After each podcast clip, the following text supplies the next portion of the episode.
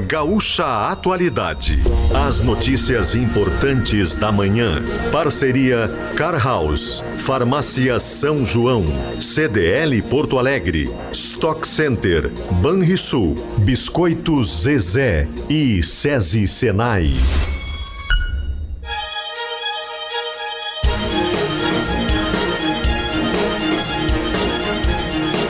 Matheus Chu, Rosane de Oliveira e Giane Guerra.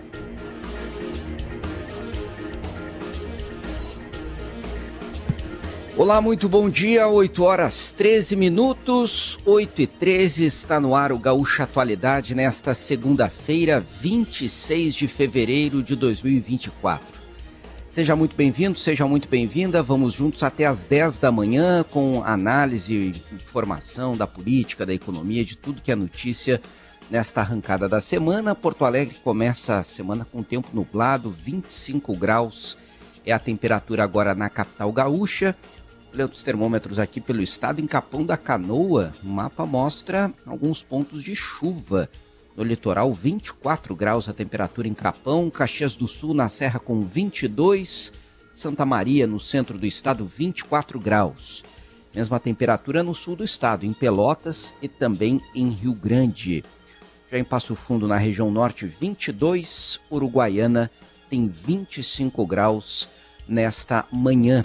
Estamos no ar para a Car House, negociação incrível para toda a linha Hyundai. É na Car House nas farmácias São João. Hoje e amanhã tem promoção de Carmed. Passe nas farmácias São João e confira. Liquida Porto Alegre de 23 de fevereiro a 3 de março. Realização CDL Porto Alegre. Stock Center, preço baixo com um toque a mais. O Banrisul espera por você na Expo Direto. Visite o estande e conheça as melhores soluções para o seu agronegócio. Folhado doce, mignon ou pão de mel, gosto de biscoito caseiro é tradição. Biscoito Zezé, carinho que vem de família há 55 anos. E vacinação em company contra a gripe para seus trabalhadores é com o SESI. Procure o SESI Vacinação em company contra a gripe.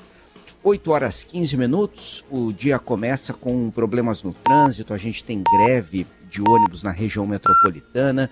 Daqui a pouquinho vamos trazer mais informações, mas antes vamos saber o que mais é notícia nesta segunda-feira. Pressionado pelo avanço de investigações da Polícia Federal, o ex-presidente Jair Bolsonaro chamou apoiadores para uma demonstração de força e reuniu ontem milhares de pessoas na Avenida Paulista, em São Paulo. Bolsonaro mediu as palavras contra o Supremo o Gaúcha Atualidade vai analisar os desdobramentos do ato. Nós vamos falar hoje também sobre uma situação que chama atenção nos últimos dias na Argentina. Brasileiros dizem ter sido barrados no aeroporto e enquadrados como falsos turistas, uma categoria definida em lei para barrar a imigração ilegal. Mas muitos dizem que estão com a documentação regular para estudar no país ou somente para passear de fato. O embaixador do Brasil na Argentina, Júlio Bitelli, vai conversar conosco sobre este tema e outras situações envolvendo a relação entre Brasil e Argentina. O programa vai destacar também a situação dos decretos que cortam incentivos fiscais e alteram alíquotas da cesta básica no Rio Grande do Sul. Um tema polêmico que divide opiniões entre os empresários e o governo gaúcho. Em meio à guerra com Israel, o primeiro-ministro palestino Mohamed Shtayyeh renunciou ao cargo hoje e integra a Autoridade Nacional Palestina, que perdeu poder em Gaza após uma luta contra o Hamas. Mais uma notícia que vem do Oriente Médio traz preocupações em meio à guerra. 8 horas 16 minutos. Vamos lá para a esquina da Ipiranga com a Érico Veríssimo. Já consultei as minhas fontes aqui, Rosane de Oliveira, e ouvi que o tempo está nublado, o tempo está fechado aí na esquina da Ipiranga com Érico Veríssimo, está fechado em Porto Alegre, é isso mesmo? Bom dia. Muito bom dia, Chu, Giane, bom dia, ouvintes. Sim, está nublado, está abafado. Vem chuva por aí, isso é certo. A gente vê o tempo bem, bem carregado e a sensação térmica é bem maior do que os 25 graus que estão marcando os termômetros. Hoje é uma segunda-feira cheia, né? A gente vai falar sobre a manifestação de ontem na Avenida Paulista, vai falar desses assuntos que tu já citaste, Chu. E eu até quero dizer de antemão aqui que eu concordo com o presidente Javier Milei numa coisa. A Argentina, empobrecida como está, não tem que ficar pagando universidade para estrangeiros. E esse é um dos pontos que, é, dessa briga lá na Argentina com os turistas e porque muitos estudantes, dentro da lei argentina anterior, eles estudam lá, por exemplo, medicina, que a Universidade de Buenos Aires tem uma excelente faculdade de medicina, mas quem paga é o contribuinte argentino que está empobrecido. Esse é um tema para a gente discutir longamente depois, na entrevista com o embaixador. Eu quero aqui fazer dois alertas em questões de saúde. O problema da dengue se alastrando pelo Rio Grande do Sul e também da Covid, muitos casos de Covid. Covid, a gente sempre disse isso, né? A vacina atenuou, os sintomas são mais brandos, as pessoas já não morrem aos, aos bandos como ocorreu lá em 2020 e 2021, mas é preciso ter cuidado sim. Tem, ainda tem o rescaldo do carnaval, viu? O carnaval, falando... carnaval deixou muita gente com Covid, muitos, muita confusão assim, com a gripe, achando que era uma gripe de verão, mas tem sim o, o rescaldo do carnaval aparecendo agora. É, Covid, dengue, muitos casos em vários pontos do país, tudo junto, né? Enfim, é, e ligando o tema da Covid com a economia, Jane Guerra tem uma informação de agora a Covid pegou também o ministro da Fazenda, é isso, Giane? Bom dia. Isso, Chu. Bom dia, bom dia, Rosane, bom dia, ouvintes. Uma informação de agora: o ministro da Fazenda, Fernando Haddad, está com Covid. É, o teste confirmou, ele se sentiu indisposto a noite passada. Ele está bem, tá? Segundo a sua equipe, apesar do teste ter positivado. E o aviso é de que a participação dele nos compromissos do G20 ao longo da semana pode ficar comprometida, mas o ministro vai presidir as reuniões que estão previstas para os dias 28 e 29 de fevereiro de forma virtual. Reuniões das quais também vão participar o presidente do Banco Central, Roberto Campos Neto, e o e secretário, da, da, secretário executivo também do Ministério da Fazenda. O ministro Fernando Haddad está fazendo novos testes e, se houver diagnóstico negativo aí no decorrer, ele vai ficar liberado para a participação presencial na Bienal do Ibirapuera. É, informação preocupante, porque é uma discussão é, que envolve lideranças do mundo todo e, com certeza, é importante a presença do ministro da Fazenda, Fernando Haddad. O que mais é destaque na economia nessa arrancada da semana, Giane? A gente tem expectativa em torno do PIB, né? Mas é, no final da semana, é, enfim, o que, que você pode trazer para a gente aí nessa arrancada de segunda-feira? Olha, nós temos essa semana dados de PIB, dados de inflação, indicadores muito importantes para a política monetária do país. O que, que é a política monetária? É a decisão do Banco Central sobre a taxa de juro que é o indicador mais importante deste momento na economia brasileira, é a grande aposta para movimentar, para tentar reativar os setores que estão travados desde o ano passado, principalmente, que é a indústria da transformação e a construção civil. Nós temos aí uh, formações locais, né? O nosso, o nosso jardim aqui, que é o nosso quintal, né? Como se chama. Uhum. Eu estou tentando descobrir o que vai se fazer das toneladas de fios que a prefeitura está tirando dos postos de Porto Alegre.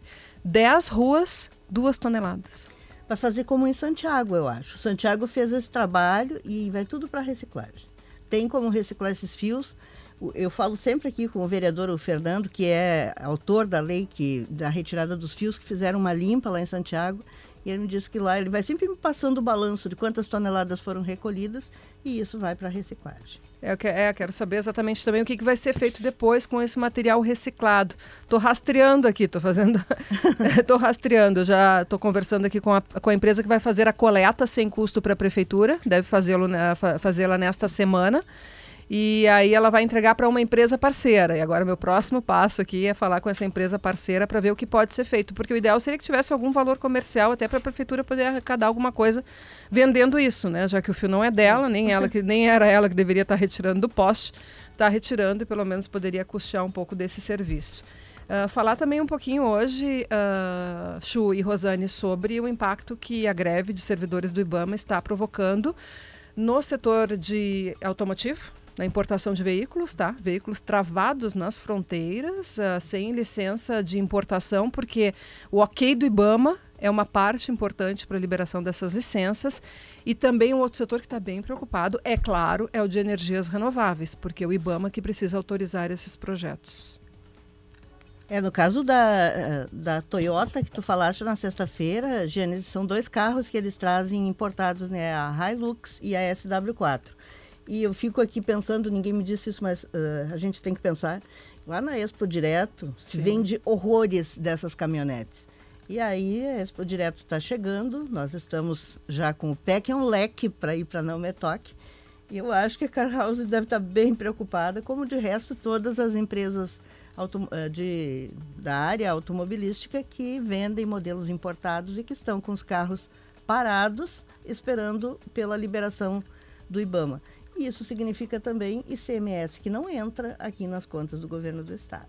É, é, tem uma peculiaridade que eu vou detalhar ao longo do programa, que é o fato de termos aqui um centro de nacionalização, um centro de distribuição, onde todas essas caminhonetes que vêm da Argentina da, da Toyota são uh, nacionalizadas, ou seja, a nota é emitida aqui e é uma fonte de arrecadação gigante para a Prefeitura de Guaíba e também para o governo do Estado. Tanto que o assunto foi pauta semana passada do vice-governador Gabriel Souza. Uh, conversei com o pessoal que participou da reunião, inclusive com o diretor da Toyota, Luiz Amaral, e eu, inclusive, que levantei para ele. Disse: olha, Expo Direto está aí, né? Em seguida, e é uma preocupação também. Outras montadoras estão sentindo esse impacto, entendem o pleito dos servidores do IBAMA, mas entendem que exatamente por ser fonte de arrecadação, Uh, deve ser uma prioridade na negociação com as categorias, porque são várias que estão com greve, operação padrão nacionais, assim como aconteceu aqui também, né? Tanto que a FEPA também estava em operação padrão. Então a ideia é que o governo federal priorize né, a negociação com os servidores Sim. do IBAMA. 8 horas 24 minutos, vamos às ruas. Informações do trânsito. Leandro Rodrigues, bom dia. Bom dia, Chu, bom dia a todos. 116, né, com problemas nessa manhã, a gente vinha falando desde mais cedo. Começou a melhorar na altura de Ivoti. Isso porque em Instância, Instância Velha teve uma colisão envolvendo carro e moto, aí travou um pouco antes das 8 da manhã aquele caminho de chegada já ao Vale dos Sinos pela 116, estava pegando o motorista ainda antes do pórtico de entrada de Ivoti. Agora está começando a dar uma melhorada por ali, mas ainda tem uma retenção, claro, acumulou do horário dos. acumulou em função também do horário que aumentou agora nesses últimos 30 minutos.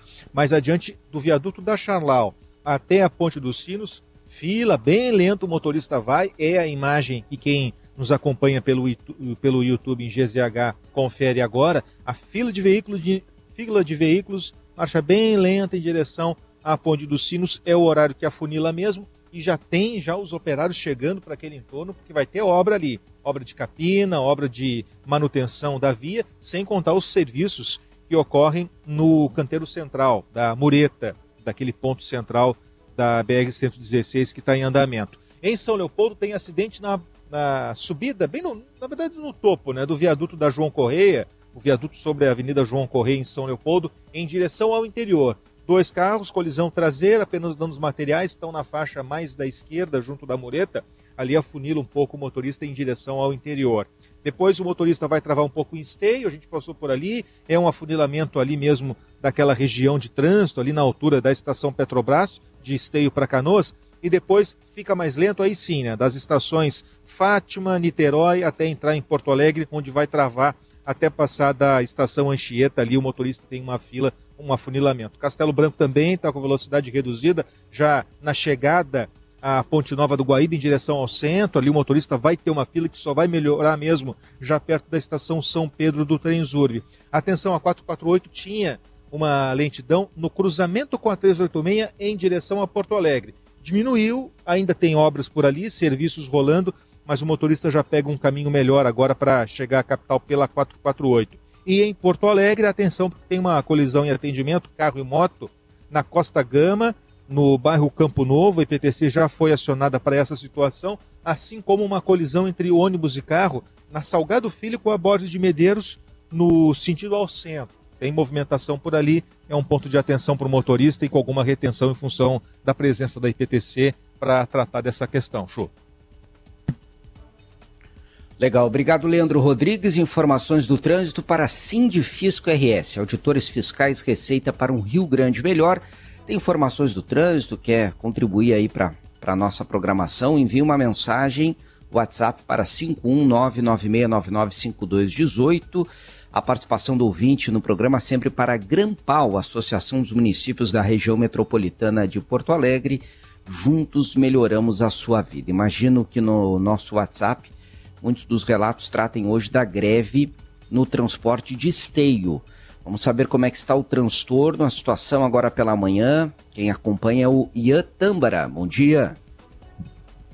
Bom dia, Matheus Chu, bom dia a todos. Pois é, estamos aqui em Esteio desde manhã, passamos mais cedo na garagem das empresas Real Rodovias e Viação Hamburguesa, que estão em greve na manhã de hoje. Transporte coletivo urbano e interurbano de Esteio afetado com a redução de linhas por conta da greve dos rodoviários, movimento afetando essas duas empresas, a Real Rodovias, responsável pelo transporte intermunicipal entre Esteio e Porto Alegre, e a Aviação Hamburguesa opera no transporte municipal. São cerca de 60 rodoviários que estão lá em frente à garagem, protestam e, segundo o sindicato, em relação ao transporte urbano, estão sendo priorizadas as linhas mais movimentadas. Algumas linhas de menor utilização podem não operar e ainda não foi e nem deve ser divulgada, viu, Chu, a tabela exata de funcionamento. E esse tem sido o principal problema. Nós fizemos a experiência agora nas primeiras horas da manhã de acompanhar a rotina de algumas passageiras que é o caso da dona Márcia e a dona Vera, que estão aqui na Avenida Lindolfo Collor, uma das uh, mais utilizadas pelos,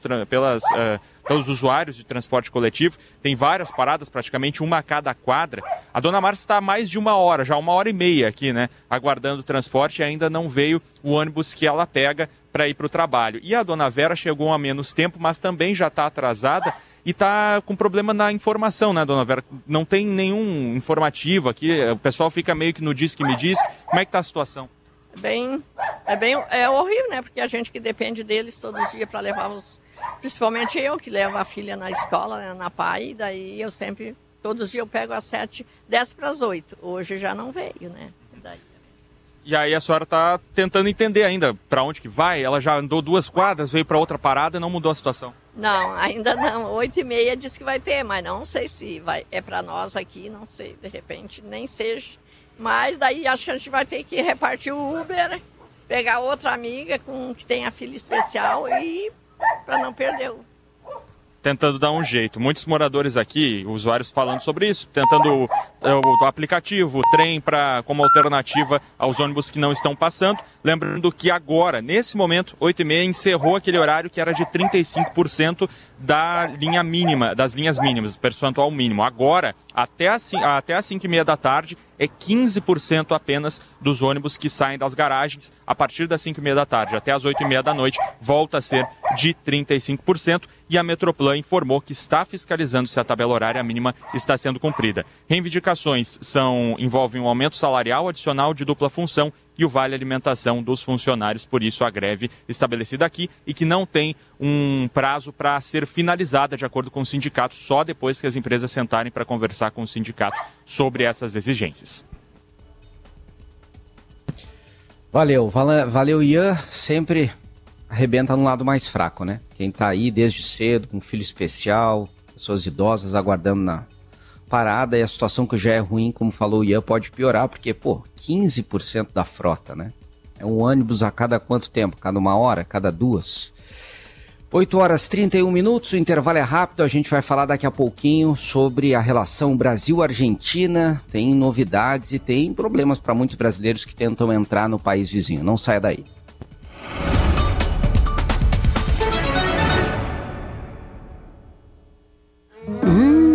Gostinho de biscoito caseiro. Sabe quando bate aquela lembrança de casa, mesmo estando longe? Com a Biscoito Zezé, esse sentimento te acompanha em todos os momentos. Do pão de mel ao folhado doce, do mignon ao folhado maçã e canela. Seja no chimarrão, no café da manhã em família ou na escola. Biscoito Zezé. Carinho que vem de família há 55 anos.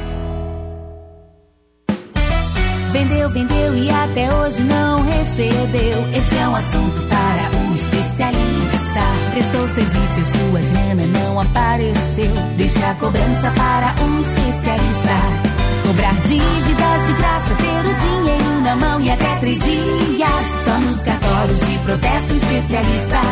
Só nos cartórios de protesto especialista. Cartórios de protesto, o jeito mais eficiente de recuperar uma dívida. Proteger a natureza é cuidar do turismo. Algumas aves e mamíferos marinhos têm chegado às nossas praias com gripe aviária e o governo federal monitora a situação de perto para manter segura a produção de aves e preservar a força do nosso turismo. Se estiver curtindo a praia e encontrar animais doentes ou mortos, mantenha distância e informe ao Serviço Veterinário Oficial do Estado. Saiba mais em gov.br barra gripe aviária. Proteger o Brasil da gripe aviária. Cuidar é da nossa natureza. Brasil, União e Reconstrução. Governo Federal. Já completou sua coleção de Carmed? Nas farmácias São João tem promoção. De 25 a 27 de fevereiro, na compra de um Carmed você ganha outro do mesmo valor. Isso mesmo. Nas farmácias São João, de 25 a 27 de fevereiro, na compra de um Carmed você ganha outro do mesmo valor. Farmácias São João, mais de 1.100 lojas no sul do Brasil.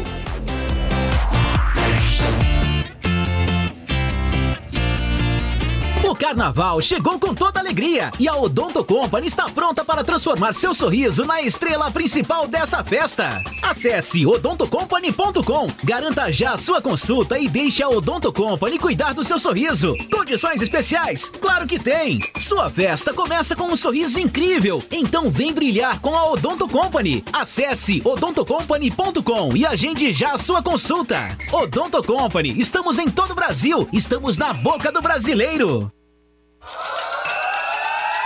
Para negociar o preço da sua corrida, a 99 é o melhor negócio. Chegou a nova categoria 99 Negocia. Agora, passageiros e motoristas parceiros podem negociar os preços das suas corridas com mais autonomia e segurança direto no aplicativo. Experimente 99 Negocia hoje mesmo. Conta com a 99. As principais notícias da sua timeline. Política, futebol, cultura, comportamento. Os destaques do Rio Grande do Sul, do Brasil e do mundo. Opinião e bate-papo com bom e mau humor. Tudo isso você encontra no timeline, aqui na Gaúcha, com o Potter, a Kelly Matos e ele, Paulo Germano. De segunda a sexta, às 10 da manhã ou a qualquer momento no YouTube e no Spotify.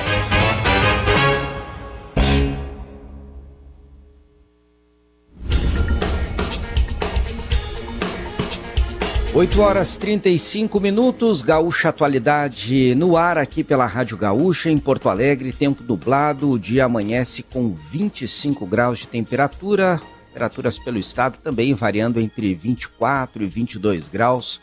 Em alguns pontos já temos registros de chuva, é o caso de Capão da Canoa, no litoral norte. A gente vai falar aqui no programa agora sobre a relação do Brasil com a Argentina, a partir de vários aspectos, mas um que está chamando a atenção, é, especialmente nos últimos dias, que é a dificuldade de brasileiros de ingressarem no país vizinho.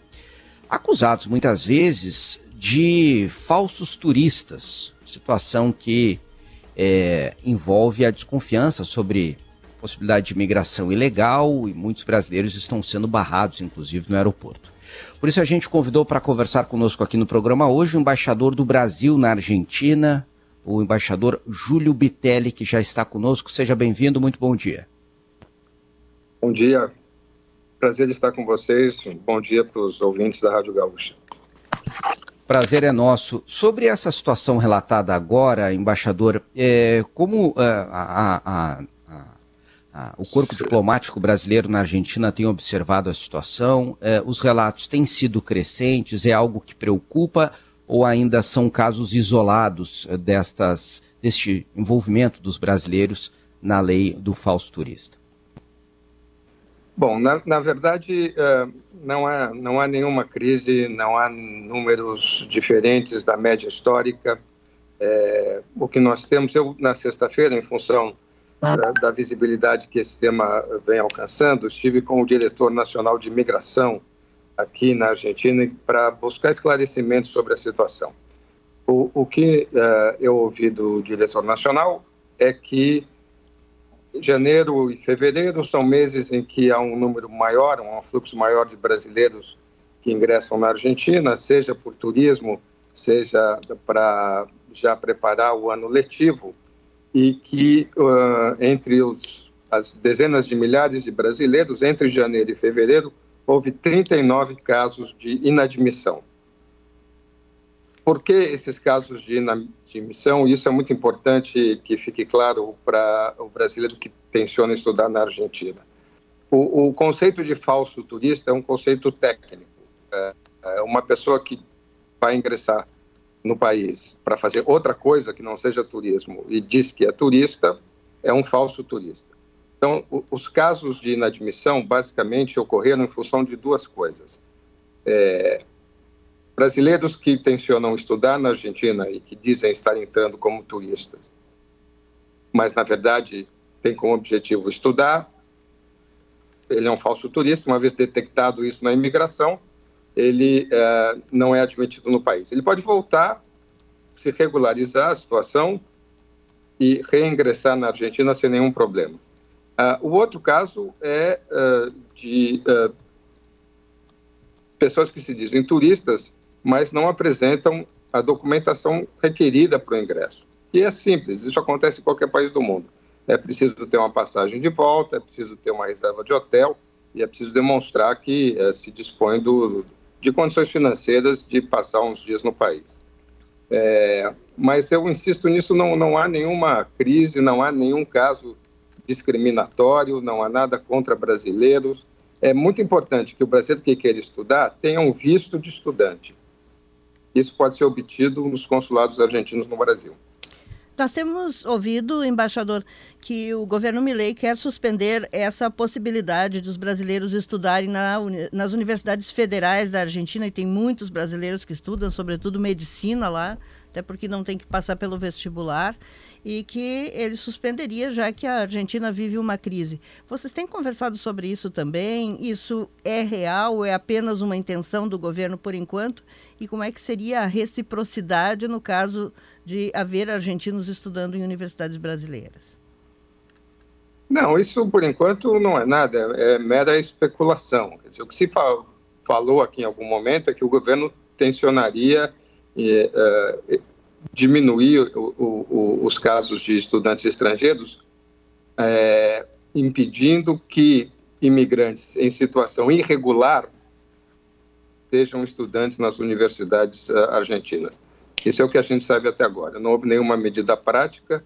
É, há acordos bilaterais, há acordos no, no âmbito do Mercosul que regulamentam uh, uh, o, o, estudo de nacionais do outro país, e, e, isso está sendo aplicado. Até agora, não há nenhuma indicação de que, de que haverá problemas na aplicação dessas regras, que são uh, sempre com base em reciprocidade.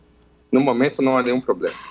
É, pois é, isso que eu queria lhe perguntar, porque na sexta-feira o senhor teve reunião sobre isso e se identificou, então, que não há problema, que o que está sendo feito é o que está na regra e vai continuar sendo feito desta forma.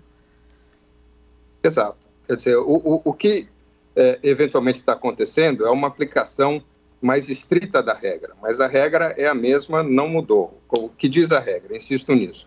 Se você é estudante, você tem que ter um visto de estudante. Se você ingressa como turista, você, desde que tenha os requisitos para ingressar como turista, né? É, reserva de hotel, passagem de volta e tal. Uma vez na Argentina, você pode trocar o seu status migratório. Você pode passar, você pode requerer um visto de estudante aqui. O que você não pode é entrar é, para como como tu, alegando ser turista, mas na verdade já matriculado ou já uh, com a intenção de, de, de estudar. É, é, é uma questão de respeito às regras que qualquer país do mundo tem direito de fazer, como nós fazemos também com quem ingressa no Brasil. Quer dizer, está vendo? Na verdade, é uma tempestade em copo d'água, como o senhor falou. Se são só 39 casos, e hoje muitos turistas brasileiros vão para a Argentina, nós aqui do Rio Grande do Sul, principalmente, porque é muito perto, é muito fácil né, passear na Argentina. É simplesmente ter, não precisa nem passaporte, pode ser só a carteira de identidade, a reserva de hotel e a passagem de volta. E duas, as duas vezes que eu passei na imigração em 2023 foi absolutamente simples a entrada, mas claro, agora poderia ter mudado com o novo governo, mas ao que tudo indica, as exigências são as mesmas de sempre, então. As exigências, as normas para ingresso são as mesmas de sempre. É, elas estão sendo aplicadas, talvez com maior atenção, mas é isso. Qualquer brasileiro que queira entrar na Argentina, e como, como você bem colocou, o ingresso é fácil, não é necessário sequer passaporte, basta carteira de identidade. Para ingressar como turista, essas três coisas básicas: a passagem de volta, uma reserva de hotel ou um endereço de onde vai ficar e uh, a comprovação, um cartão de crédito ou, ou, ou, uma certa quantidade de dinheiro que comprove que o, o, o, brasileiro vem como turista e tem como permanecer aqui uh, no tempo que desejar permanecer. E se quiser vir estudar na Argentina, busquem os consulados argentinos ou a embaixada argentina no Brasil, há um consulado geral em, em Porto Alegre, e, e uh, obtenham o visto de estudante. E aí o ingresso é completamente tranquilo, não há nenhum problema. Embaixador, para encerrar esse tema, porque nós queremos falar também de outros aspectos envolvendo a relação Brasil e Argentina, eh, o senhor eh, citou alguns casos pontuais eh, de estudantes né, com estas é, é, essa dificuldade para ingressar na Argentina e as regras sendo é, mais rigorosamente observadas. Eu queria confirmar se turistas ou eventualmente pessoas que viajam a trabalho para períodos curtos na Argentina também têm enfrentado algum problema ou isso está concentrado nos estudantes. Como o senhor disse, as regras são as mesmas, mas muitas vezes nunca foi cobrado que se tivesse um saldo mínimo no cartão de crédito, um valor em espécie, e agora começa a ser cobrado. E isso pode, é claro, criar alguma dificuldade. Por isso eu queria confirmar se. Não, os casos uh, que, que, que, foram registrados, que chegaram ao consulado geral e que chegaram de turistas ou pessoas que viajam a negócios pontualmente. Chu, tua, tua ligação está cortando, tua pergunta está ficando cortada aqui por, por, um problema de conexão. Uh, mas o embaixador uh, já ouviu né, a tua pergunta. Embaixador, pode prosseguir com a resposta, por favor, enquanto a gente refaz a ligação com o Matheus Chu, que está conosco lá de Brasília.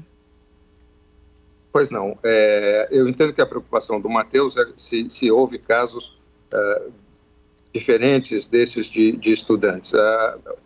o que chegou ao Consulado Geral do Brasil aqui em Buenos Aires e a nós é, é de que esses casos foram apenas desses chamados falsos turistas é, há um caso até emblemático, que é um, um, rapaz que chega, que diz que é turista, e quando se pede a ele a, a passagem de volta, ele não tem, ele então mostra a matrícula na universidade.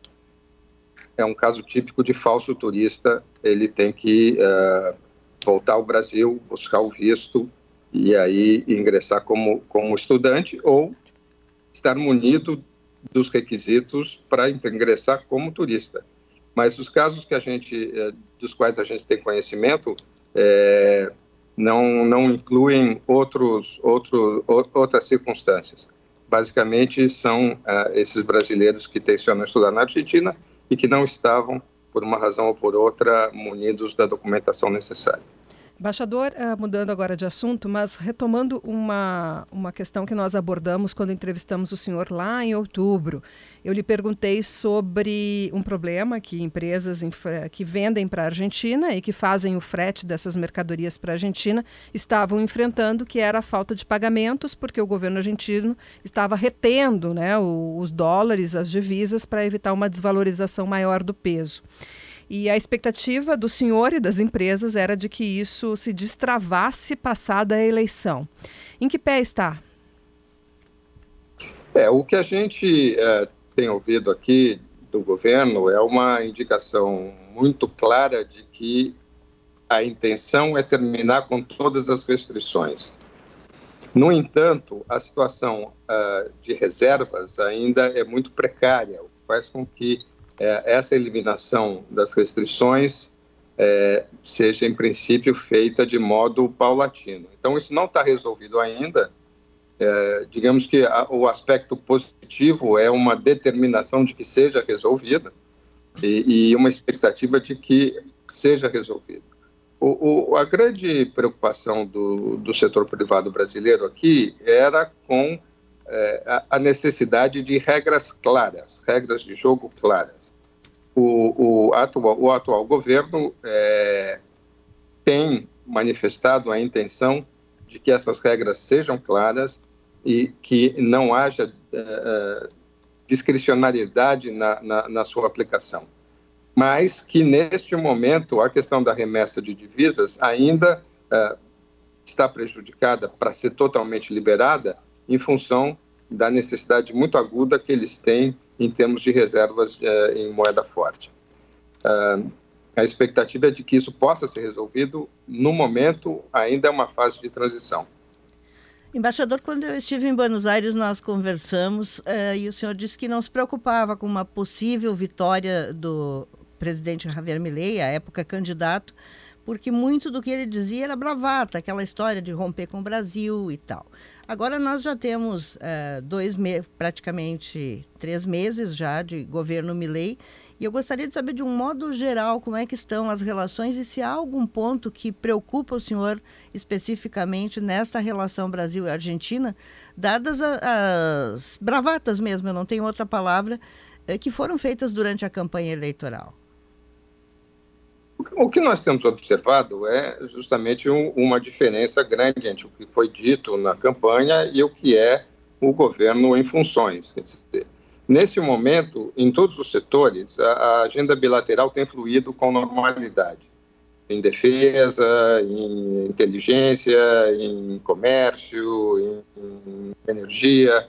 Com a chancelaria, a relação é muito boa. Houve já dois encontros entre o ministro Mauro Vieira e a chanceler Diana Mondino. Uh, as coisas estão funcionando de maneira normal. Não houve interrupção, não houve ruptura de nada. É óbvio que são dois governos que têm visões do mundo distintas e a gente vai navegar tendo em vista essa circunstância. Mas, neste momento, as relações são absolutamente normais. Dá para dizer, embaixador, que é mais ou menos como em relação ao Papa, que ele fez todo aquela, aquele discurso contra o Papa na campanha e hoje foi ao Vaticano, se mostrou completamente diferente daquilo que o senhor viu, que eu vi quando foi, foi a campanha tanto no primeiro quanto, principalmente no primeiro turno, né?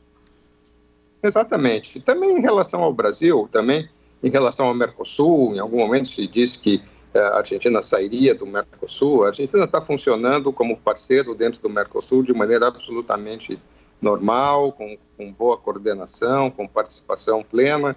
Então, é, é, é muito importante realmente separar o que foi dito durante a campanha do que vem sendo a atitude do governo já em, em pleno funcionamento. Embaixador, já se sabia que teria um repique de inflação, principalmente após o, os preços serem descongelados, em especial dos combustíveis. Mas claro que assusta ver o número de que a inflação da Argentina ultrapassa 250% em 12 meses. É, qual, como é que está sendo aí no, né, no dia a dia, no dia a dia do cidadão? E há uma perspectiva de que esse número realmente venha, sendo, venha se reduzindo, porque ele já está até desacelerando, apesar de ser altíssimo. A expectativa é que ele desacelere, é, mas a situação é complexa. Quer dizer, é, os salários não têm acompanhado o ritmo da inflação, e, e, e, os níveis de pobreza anunciados recentemente são bastante, bastante preocupantes, né?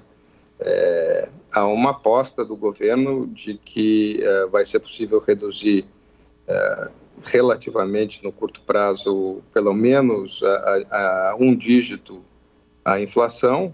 É, houve uma visita na semana passada de uma alta funcionária do FMI que, que de certa forma, apoiou as medidas, mas que lembrou a necessidade de atenção para o aspecto social, eu acho que essa é a chave, quer dizer, é, obviamente a, a, preocupação com a economia é legítima pela situação em que o país se encontrava e se encontra ainda, mas uh, uh, o impacto social dessa situação econômica é muito grave e é preciso que o governo esteja atento a isso. É, mas a expectativa do governo, com, com certo otimismo, é de que a partir de agora a, a inflação entre num, num, num, ritmo de queda e que isso possa se normalizar em algum momento nos próximos meses. Como é que o senhor acompanha a crise com os governadores das províncias diante dos cortes de verbas e até ameaças como a de corte no fornecimento de gás para Buenos Aires? Como eu acompanho? É, com muita com atenção. Preocupação? Não, obviamente, é, é, isso é um dos elementos, quer dizer, além do quadro econômico, ao quadro social e ao quadro político, todos eles muito complexos. Essa situação com os governadores é, é, é neste momento particularmente aguda, nós acompanhamos, obviamente, com, com muita atenção, e, e é uma questão de negociação política entre o governo nacional e as províncias. Nesse momento, há uma espécie de, de queda de braço entre o governo nacional e as províncias. E o resultado dessa queda de braço, obviamente, é muito importante para o futuro do, do país. Nós vamos continuar acompanhando. Perfeito. Embaixador do Brasil na Argentina, Júlio Bitelli, muito obrigado pela gentileza. Até a próxima. Obrigado, um abraço a vocês.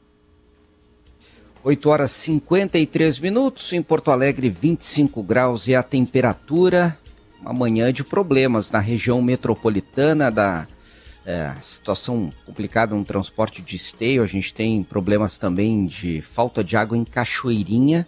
Relatos aqui de um rompimento de rede na Avenida Frederico Augusto Ritter, afetando os bairros Campo Bom, Campo Belo, aliás, e Túnel Verde. Aliás, se a gente tiver informações depois no WhatsApp, Rosane e Gianni, Vamos trazer alguns relatos aí desses problemas na região metropolitana e do trânsito agora pela manhã. WhatsApp da Rádio Gaúcha 51996995218. Antes disso, 8h53, eu quero falar contigo, Rosane, sobre a manifestação de ontem. Nós acompanhamos aqui é, aquela multidão na Avenida Paulista de verde e amarelo em um ato convocado pelo ex-presidente Jair Bolsonaro, que já dizia e repetiu é, no, no palco ontem, no palanque montado para ele e outros apoiadores. Este é um evento para tirar uma foto, um evento de demonstração de força. Mas que sim, Bolsonaro é, conseguiu uh, cumprir o que queria, cumprir a, o seu objetivo de levar uma multidão à Avenida Paulista, milhares de pessoas. Um discurso de alguma forma que a gente já conhece, repetido, que o ex-presidente mediu um pouco mais as palavras é, mas não deixou de fazer referência, né, Rosane, às suas teorias de que golpe de Estado só se dá com tanque na rua, com arma em punho e não com caneta e papel. O que não é bem assim, e os indícios da Polícia Federal, que a Polícia Federal tem levantado, têm mostrado cada vez mais isso, né, Rosane?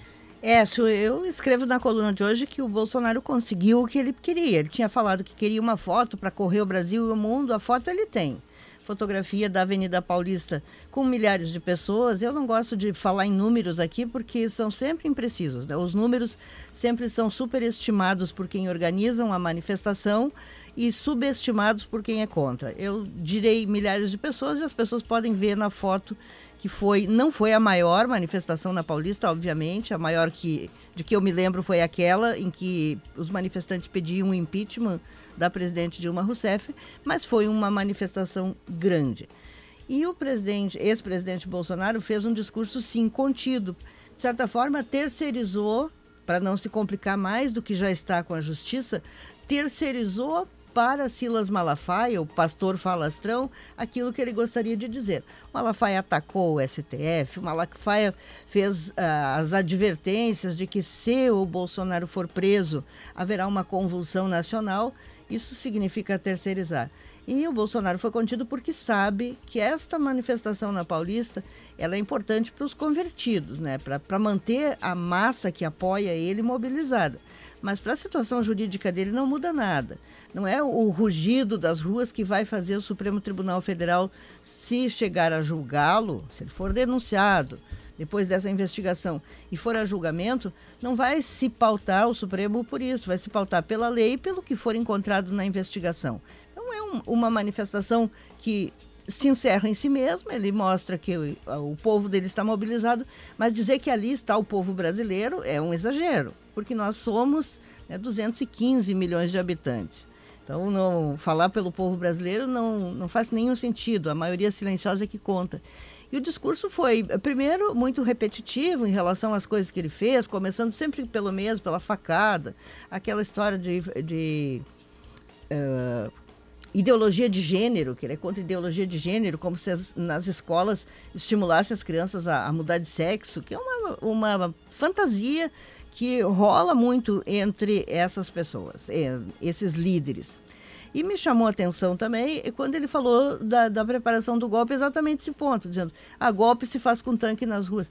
Sim, mas vamos lembrar, pelo que se ouviu daquela reunião, pelo que se sabe até agora da investigação, nós não tivemos um golpe por uma razão muito simples. O Exército Brasileiro e a Aeronáutica, por meio dos seus comandantes e por meio dos seus uh, oficiais mais graduados, não permitiram, não deram corda para essa aventura.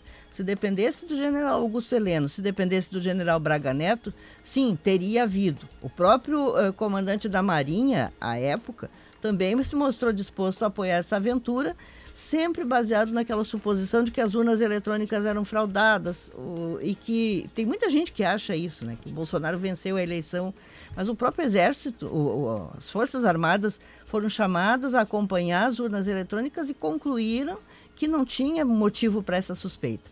Então, assim, a, a, quando ele fala isso do golpe, é uma falácia o que ele está fazendo.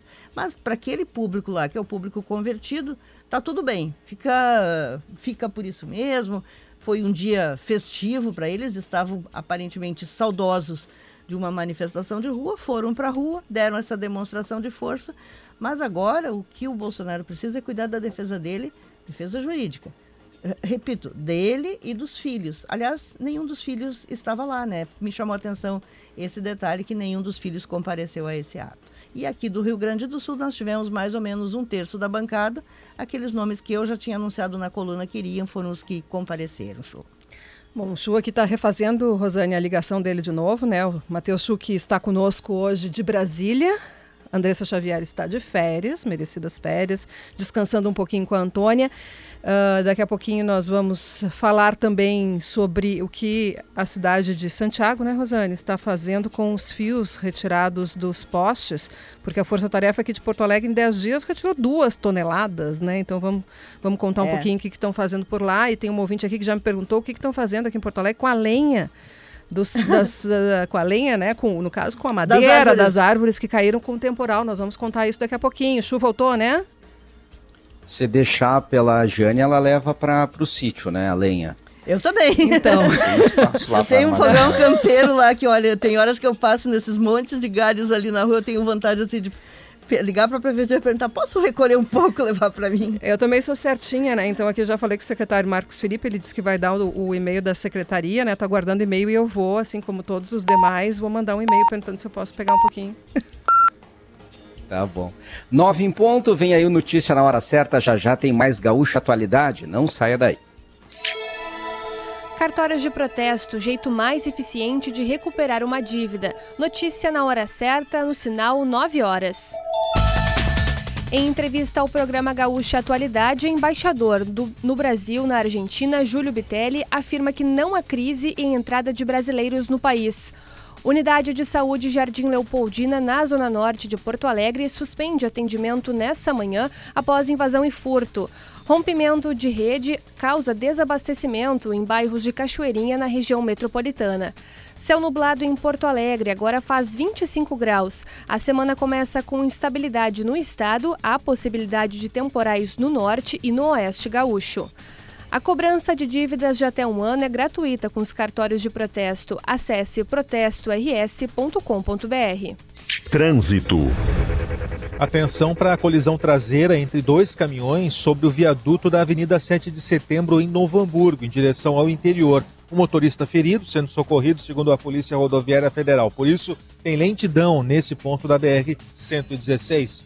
Com o trânsito, Leandro Rodrigues. Destaque da hora. Greve de rodoviários reduz número de linhas de ônibus em esteio na região metropolitana.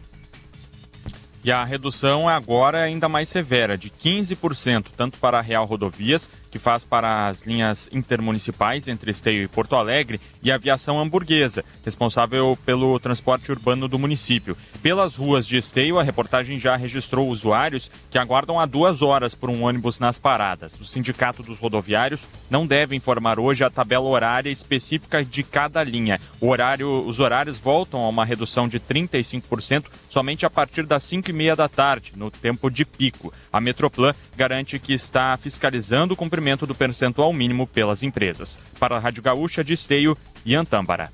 Homem é morto e jovem fica ferido em ataque a tiros dentro de casa em Bento Gonçalves, na Serra. O crime foi registrado por volta das 8 da noite de domingo na rua Joana Guindani Tonelli, no bairro Coab.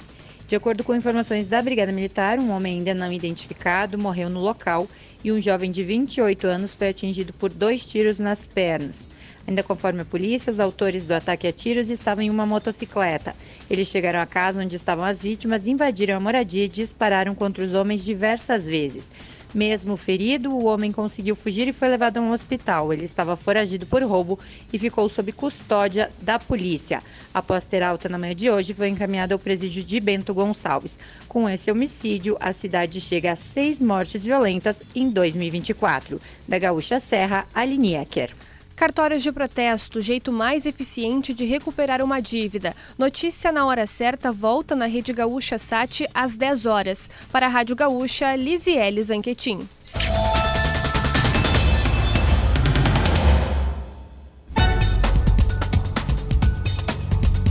Nove horas três minutos. Daqui a pouco a gente volta com Gaúcha Atualidade, trazendo mais destaques. O que vamos trazer depois do intervalo, Rosane de Oliveira? Rosane já está já tá chegando aqui, mas eu ah, digo boa. que consegui já o e-mail aqui com o secretário aqui de Porto Alegre. Para quem quiser uh, pedir, né, as instituições que estiverem interessadas nessa lenha das árvores que estão sendo coletadas, árvores que caíram no temporal de janeiro aqui em Porto Alegre. Então fiquem ligadas que daqui a pouquinho eu vou dar o e-mail para entrar em contato com a secretaria. Se preparando para o inverno. Bom, a gente vai falar também da, do corte de benefícios fiscais no Estado, um tema que divide opiniões entre empresários, governo do Estado. Tudo isso e muito mais daqui a pouquinho, após o intervalo, não saia daí. Rosane está aqui já. Estou aqui, Chu, tá? Eu, eu saio um pouquinho do estúdio. Dá uma pílula aí. A pílula. Eu vou falar da vacina da dengue, por mais que eu já tenha explicado um milhão de vezes, as pessoas dizem, por que vocês não falam da vacina da dengue? Vou falar da vacina da dengue. Tá bom todos estão interessados. Os casos aumentando em vários pontos do país. Aqui em Brasília, Centro-Oeste, uma das situações mais críticas do momento, mas também no Rio Grande do Sul, em vários outros pontos, a dengue preocupa. Daqui a pouquinho, essas e outras informações aqui no Gaúcho Atualidade. 9 horas 8 minutos, Gaúcha Atualidade no ar. Hoje, 26 de fevereiro de 2024, em Porto Alegre, tempo nublado, alguns períodos de sol entre nuvens, 26 graus é a temperatura agora. Já temos registro desde cedo de chuva no litoral, 24 graus a temperatura em Capão da Canoa. Na Serra em Caxias do Sul, os termômetros também marcam 24. Em Santa Maria, 26 graus. Pelotas, 24. Rio Grande, 24 graus. Mesma temperatura em Passo Fundo, no norte. Já em Uruguaiana, na fronteira, a temperatura é de 25 graus. Negociação incrível para toda a linha Hyundai é na Car House. Nas farmácias São João, hoje e amanhã tem promoção de Carmed. Passe nas farmácias São João e confira. Liquida Porto Alegre de 23 de fevereiro a 3 de março, realização CDL Porto Alegre, Stock Center, preço baixo com toque a mais. O Banrisul espera por você na Expo Direto. Visite o estande e conheça as melhores soluções para o seu agronegócio. Folhado doce, mignon ou pão de mel, gosto de biscoito caseiro é tradição, biscoito Zezé, carinho que vem de família há 55 anos. E SESI, vacinação em company contra a gripe para os seus trabalhadores é como SESI. Smart Tecnologia, assista a websérie Conectando Saberes em GZH e saiba qual será o futuro do sistema de ensino nas escolas. São 9 horas 9 minutos. No início do programa, o Leandro Rodrigues trouxe aqui muitos problemas de trânsito nesse começo de semana. Qual é a situação agora, Leandro? Bom dia mais uma vez. É. Bom dia de novo, show. Tá ruim no Vale dos Sinos para quem está indo para o interior. Depois de passar por uma colisão entre dois carros no viaduto da João Correia em São Leopoldo. Os carros estão na faixa bem da esquerda junto com a mureta, não conseguem sair dali sozinhos por causa dos danos, mas só danos materiais mesmos. Tem um afunilamento por ali. E depois em Novo Hamburgo, no viaduto da 7 de setembro, no mesmo sentido, rumo ao interior, teve uma colisão traseira envolvendo dois caminhões. O motorista de um, de um dos caminhões teve ferimentos leves. E aí tem uma tranqueira para o motorista vencer esse ponto em Novo Hamburgo e seguir rumo ao interior. No sentido contrário, é o fluxo do horário mesmo que ainda trava. Fluxo do horário junto com obras, né, do viaduto da Charlau até a Ponte dos Sinos. O resto da 116 já deu uma boa melhorada em direção à capital, 448 também, e o motorista ainda encontra retenção mesmo, é ali em frente à estação Anchieta do Trenzub já em Porto Alegre e nas pontes do Guaíba para entrar na Castelo Branco. Atenção porque tem obra em Porto Alegre, começando na Nilo Peçanha, na Nilo Peçanha com a José Antônio Aranha e a Osório Tuiuti, uh, Osório Tuiuti de Oliveira Freitas, né? Elas ficam em duas faixas por ali, a Nilo Peçanha nesse trecho, tem uma obra na via, a IPTC já está por ali orientando, então o motorista ficar atento nesse estreitamento que tem a Nilo Peçanha nesse ponto. Falando em estreitamento, atenção, pessoal da Serra, de Gramado, RS 235, tem um estreitamento para uma obra da Corsan e a, a, informação da EGR que vai ter uma faixa bloqueada, uma pista bloqueada e o trânsito naquele sistema pare-siga na RS 235 em Gramado, entre o quilômetro 28 e 34, a partir de hoje, vai ter orientação de trânsito. É bom motorista ficar esperto por lá. Valeu, o incansável Leandro Rodrigues, desde o início da manhã nas ruas, trazendo com a unidade móvel da Rádio Gaúcha as informações do trânsito sempre atualizadas. Vamos lá saber também como é que está a situação do transporte público. A gente tem problemas desde cedo em razão de uma greve em Esteio, o Iatâmbara está lá também desde cedo acompanhando a situação. Ônibus passando o quê? A cada meia hora, uma hora, situação difícil para quem depende do transporte público hoje pela manhã, né, Ian?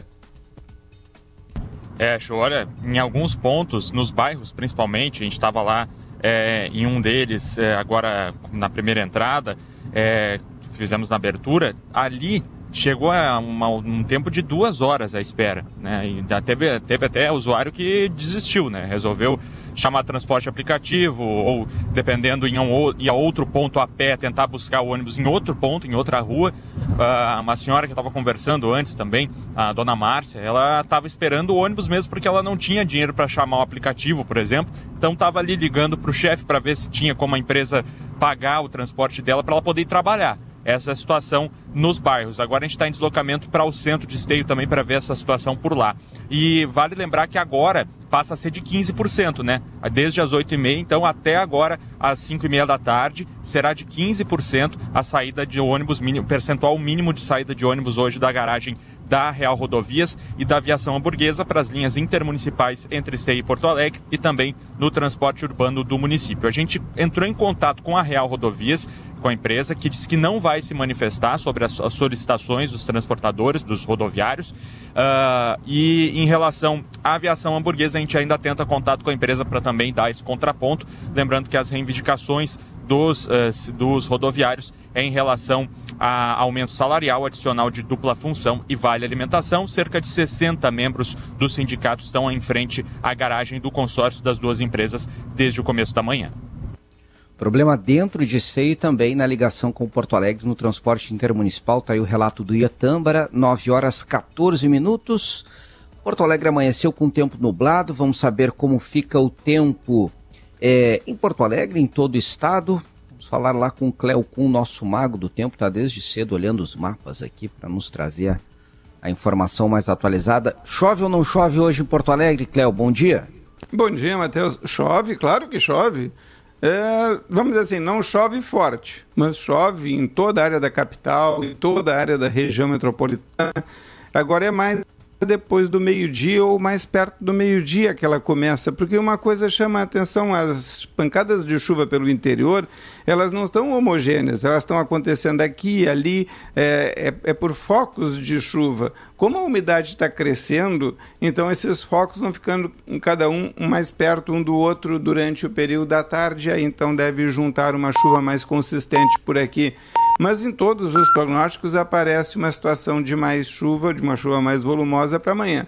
mas mesmo assim gira em torno de 30 litros por metro quadrado, né? não deve passar muito disso, vamos lá, 30 para 50, enfim, não, não chega a ser uma chuva para causar transtornos. Eu fico mais preocupado com a intensificação de algum vento, com a intensificação de trovoadas, certo? A chuva assim não, não chega a trazer transtornos, principalmente porque os volumes maiores de chuva ficam sendo de hoje para amanhã principalmente amanhã. Dois dias não vai causar assim é, grandes consequências, principalmente com uma chuva vinda do oeste, ela vem ali do norte da Argentina, nordeste, e ela avança sobre o estado, já está, como eu disse, provocando alguns focos de chuva, e a gente fica atento agora ao meio da semana, porque quarta a chuva vai enfraquecer e quinta, agora estava aparecendo, está aparecendo em, em praticamente todos os prognósticos, um aumento das pancadas de chuva novamente. Então a gente tem segunda, terça, quarta e quinta com chuva.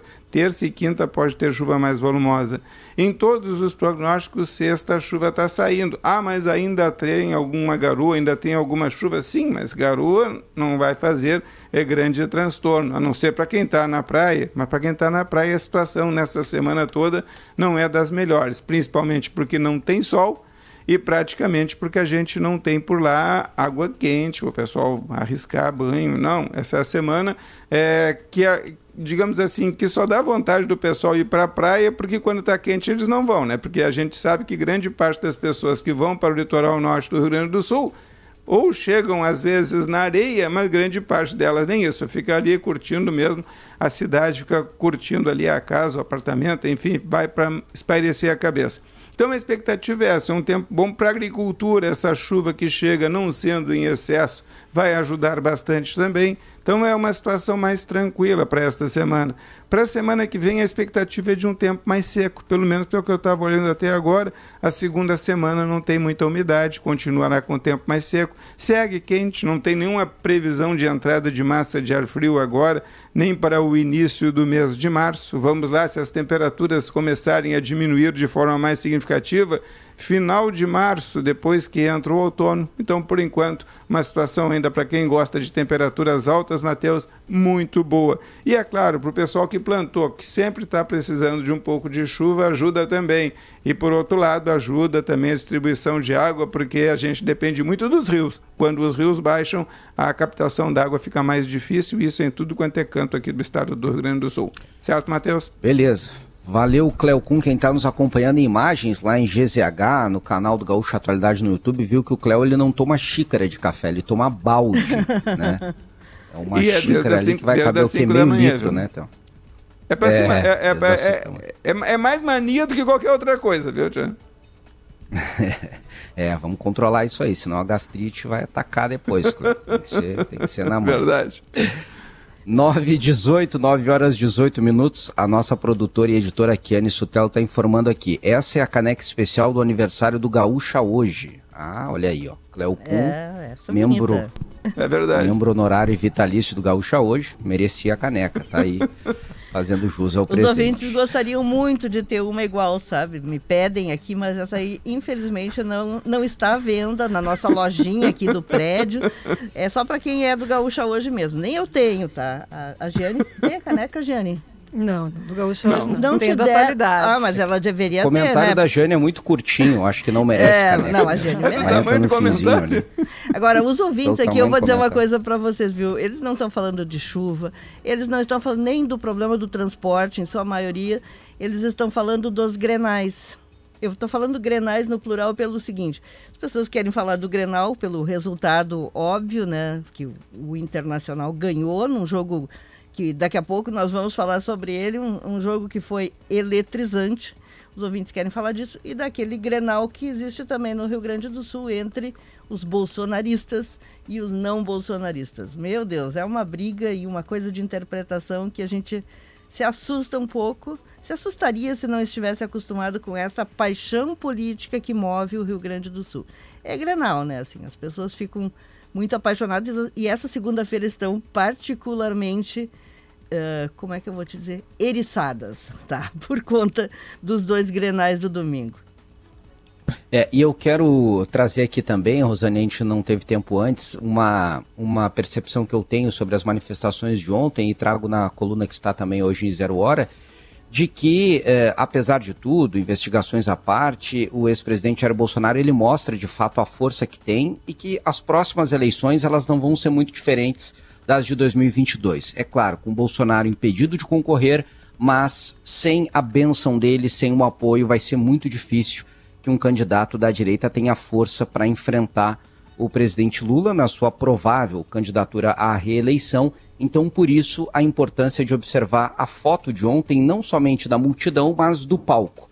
Quem estava lá, quem eh, queria estar ao lado do, de Bolsonaro para ter força suficiente para eh, enfrentar nas urnas o atual presidente em 2026. No Rio Grande do Sul, Tenente Coronel Zuco, deputado federal, tem ganhado cada vez mais apoio e proximidade com o ex-presidente Jair Bolsonaro. Aliás, ganhando espaço, né, Rosane, em cima de outros nomes que já estavam consolidados, como do ex-ministro Onix Lorenzoni, que eh, está mais eh, discreto, ou até desapareceu do noticiário político nos últimos meses, ganhando força em cima de algumas lideranças ligadas a Bolsonaro, como o deputado Sanderson e também o presidente do PL aí no estado, o deputado Giovanni Cherini. Então, neste aspecto aí, analisando somente as lideranças gaúchas, chama atenção é, é, é, toda, todo o destaque dado ao Tenente Coronel Zuco. E nas É. lideranças nacionais que podem assumir o, o lugar de Bolsonaro, claro, o governador de São Paulo, Tarcísio Freitas, mas também um interesse com aquela é, participação discreta, sem camisa verde e amarela, sem discurso do governador de Minas Gerais, Romeu Zema, também é outro nome que eu acho que nós devemos eh, ficar eh, atentos, né? É outro nome muito forte, provavelmente, na, na disputa das próximas eleições. Eu vou discordar eh, democraticamente, Chu. Não me parece que o Zema seja um nome forte. Porque o Zema, o Zema é do Partido Novo, que hoje virou uma espécie de apêndice do bolsonarismo. Mas ele não é um bolsonarista ah, próximo do ex-presidente como o governador de São Paulo, Tarcísio Gomes de Freitas, que foi ministro dos Transportes, hospedou o Bolsonaro e a Michele na- no Palácio dos Bandeirantes nesse final de semana e discursou. Ok que eles combinaram entre eles que ele seria o porta-voz dos quatro governadores que estiveram no palanque, mas o Zema já tinha dito antes que não discursaria. Então ficou assim, aquela participação meio envergonhada do Zema. E o Tarcísio, embora ele possa ser candidato à reeleição, e São Paulo é uma máquina de moer carne, né? Tem mais dois anos e meio pela frente, é muito tempo até a eleição. Mas me parece que hoje o Tarcísio é o nome mais forte para ser o candidato do bolsonarismo se o Bolsonaro continuar inelegível. É óbvio que o Bolsonaro vai tentar até o último momento ser ele o candidato. Mas o Tarcísio acabou se mostrando ontem muito leal, não só por ter hospedado, mas por estar lá no palanque, pelo discurso que fez. E me parece que ele, que o Zema e o Ronaldo Caiado, que é o outro que teria essa pretensão, ficam para trás nessa corrida que nesse momento, na minha avaliação, tem o Tarcísio à frente, é claro. Não que ele seja uma pessoa com grande popularidade no país, mas para ser o herdeiro político de Bolsonaro se ele não puder concorrer. E concordo É, contigo na parte, do, na parte do Zuco, né? O Zuco está cada vez mais próximo, o Luciano Zuco, ele estava lá com o Bolsonaro lá em Angra, pescando quando houve aquela operação da Polícia Federal envolvendo Carlos Bolsonaro, estava hospedado na casa do Bolsonaro. Agora, nesse fim de semana, se hospedou também no Palácio dos Bandeirantes, lá a convite do governador Tarcísio, eles são muito próximos, e me parece que na eleição para governador aqui, é, esse ramo está muito mais eh, ligado no Zuco do que em Onix Lorenzoni, que, como tu disseste, anda sumido porque está vivendo na Europa, estudando em Portugal. É, e essa questão é, é, também concordo que Tarcísio Freitas hoje é o candidato mais forte, seria a ficha número um, mas não depende apenas de Bolsonaro. Aí é uma decisão que vai envolver, é, primeiro, a vontade pessoal de Tarcísio Freitas, a ligação dele com o PSD de Gilberto Kassab, que hoje tem uma força muito expressiva no governo e dita muito também os rumos, é, tanto do Republicanos em São Paulo, como do próprio governo é, do, do, do estado de São Paulo. Então tudo isso vai depender de uma composição. É claro que é muito cedo ainda, né? Ah, Estamos aí falando de um ano em que ainda depende de eleições municipais, desse resultado que vai ser muito definitivo. Aliás, o prefeito de São Paulo, Ricardo Nunes, também esteve ontem na manifestação de uma maneira mais discreta, né, Rosane? Vestiu uma camiseta amarela ali, com uma, uma relação com a causa animal, mas não era a camiseta da seleção brasileira. é, e, e não discursou também, fez uma participação discreta e a gente entende, porque tem eleições municipais logo ali adiante, ele é claro, é o representante da direita, é, tem é, como missão derrotar o, o, o, deputado Bolos, que tem um apoio do presidente da República, mas, por outro lado, também quer o voto daquele eleitor de centro, o eleitor que não quer votar ou não gosta nem de Lula nem de Bolsonaro. Não é fácil a missão do prefeito de São Paulo e por isso talvez a descrição dele no evento ontem. É, o prefeito de São Paulo ficou mesmo meio perdidinho por lá, mas é isso que ele quer. O, o, Nunes, lembrando, né, ele não era ninguém na, na fila do pão, ele era, porque o vice em geral é um desconhecido. Ele era um desconhecido quando foi vice do falecido Covas. É, o, esqueci o nome do Covas agora, que morreu logo no início do mandato. Bruno, Bruno, Bruno Covas. Covas. Bruno Covas. Bruno Covas era o prefeito de São Paulo, foi reeleito, muito querido da população, e ele acabou eh, tendo o Nunes como seu vice, mas morreu muito cedo, morreu de câncer, o Bruno Covas, e então o Nunes assumiu, agora ele é o candidato. Em São Paulo nós teremos provavelmente sim uma disputa entre eh, indireta, né, entre Bolsonaro e Lula, entre o candidato de Lula e o candidato de Bolsonaro, podendo correr por fora algum nome, algum terceiro nome, entre eles o da Tabata Amaral, mas que não parece com força para decolar nesse cenário. 9h26, 9 horas 26 minutos, Gaúcha Atualidade, desfile na avenida de Hyundai Zero, Creta com bônus de até R$ 12.500 e revisões grátis é só na Car House. Nas farmácias São João, hoje e amanhã, na compra de um Carmed, você ganha outro de mesmo valor. Complete a sua coleção de Carmed. Farmácia São João, mais de 1.100 lojas no sul do Brasil. É hora de ir às compras. O Liquida Porto Alegre vai até o dia 3 de março com descontos em toda a cidade. Conheça as lojas participantes em liquidaportoalegre.com.br. O Liquida Porto Alegre é uma realização da CDL Porto Alegre. Banrisul na Expo Direto. Visite o nosso estande na feira e confira as melhores oportunidades e soluções para transformar o seu agronegócio. Experimente os biscoitos folhado doce, salgado, pão de mel e mignon, biscoitos Zezé Carinho que vem de família e SESI, vacina contra a gripe, é com o SESI, cuida, protege e fortalece, garanta suas doses e imunize os seus trabalhadores. 927, daqui a pouquinho a gente vai falar sobre a polêmica envolvendo o corte de benefícios fiscais no Rio Grande do Sul, a divisão entre a classe empresarial e o governo do estado. Não saia daí.